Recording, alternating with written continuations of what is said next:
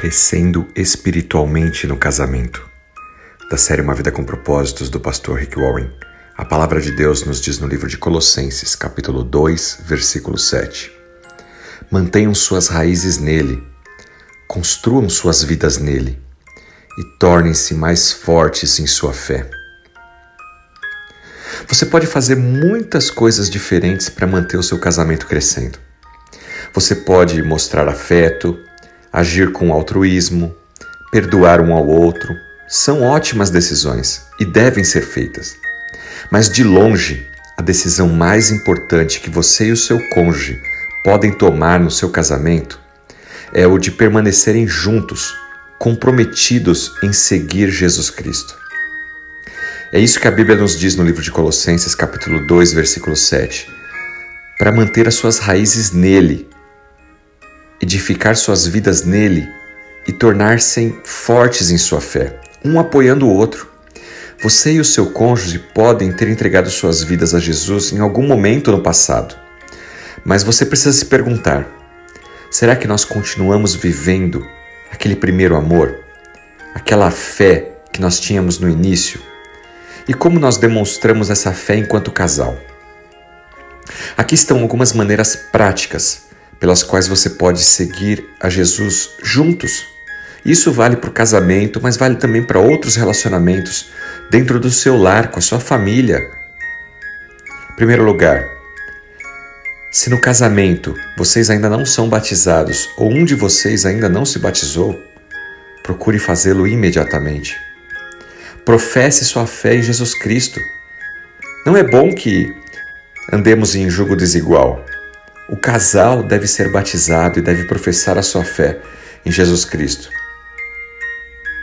É uma maneira maravilhosa de declarar ao mundo que vocês estão comprometidos enquanto casal, enquanto seres humanos, pessoas, indivíduos, com Jesus Cristo. Em segundo lugar, formem um pequeno grupo. Desafie seu casamento espiritualmente.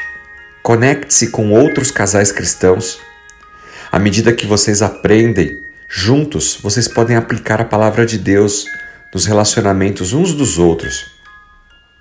Vocês também estarão desafiando outros casais para servir no ministério e compartilhar a sua fé regularmente, talvez uma vez por semana, uma vez por mês. Se unam a outros casais, se encontrem numa sexta-feira à noite, um dia que for mais apropriado. Em terceiro lugar, renove seus votos no casamento. Certamente você precisa de tempos em tempos renovar esse voto, esse seu compromisso. É muito provável que hoje isso signifique algo diferente do que foi no passado, porque você é uma pessoa mais madura, mais experiente. Em quarto lugar, não esqueça de orar um pelo outro. Faça disso a sua prática comum e diária. Confessem seus pecados uns aos outros e orem uns pelos outros. É o que está lá no livro de Tiago capítulo 5, versículo 16. Quem não quer um casamento onde vocês vivam juntos, orando um pelo outro, se apoiando? A Bíblia diz que isso pode acontecer quando você confessa um ao outro quando algo está errado e ora pelo outro. E em quinto lugar, siga sempre a palavra de Deus. Quando os casais leem a palavra de Deus juntos e aplicam em suas vidas, isso transforma o seu relacionamento estabelece uma base sólida para uma vida inteira juntos. Criem a prática diária da leitura da palavra de Deus juntos.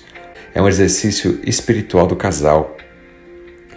Seu casamento pode estar passando por uma época difícil, talvez, mas ainda há esperança. Seu casamento pode encontrar vida novamente, mas tem que começar você colocando Jesus no centro de tudo. Faça o que Deus lhe diz para fazer em Sua palavra e seu casamento vai começar a crescer novamente. Jesus é o elo de ligação para qualquer casamento. Colocando Jesus no centro do seu lar, da sua união familiar e do seu casamento, nada poderá abalá-los. Você vai sentir vontade de desistir às vezes, mas através de Jesus Cristo, a força do Espírito Santo os manterá unidos. Que Deus possa te abençoar e que você possa colocar em prática essas cinco ações e você verá os resultados em seu casamento, nos seus relacionamentos. Que Deus te abençoe. Em nome de Jesus Cristo. Amém.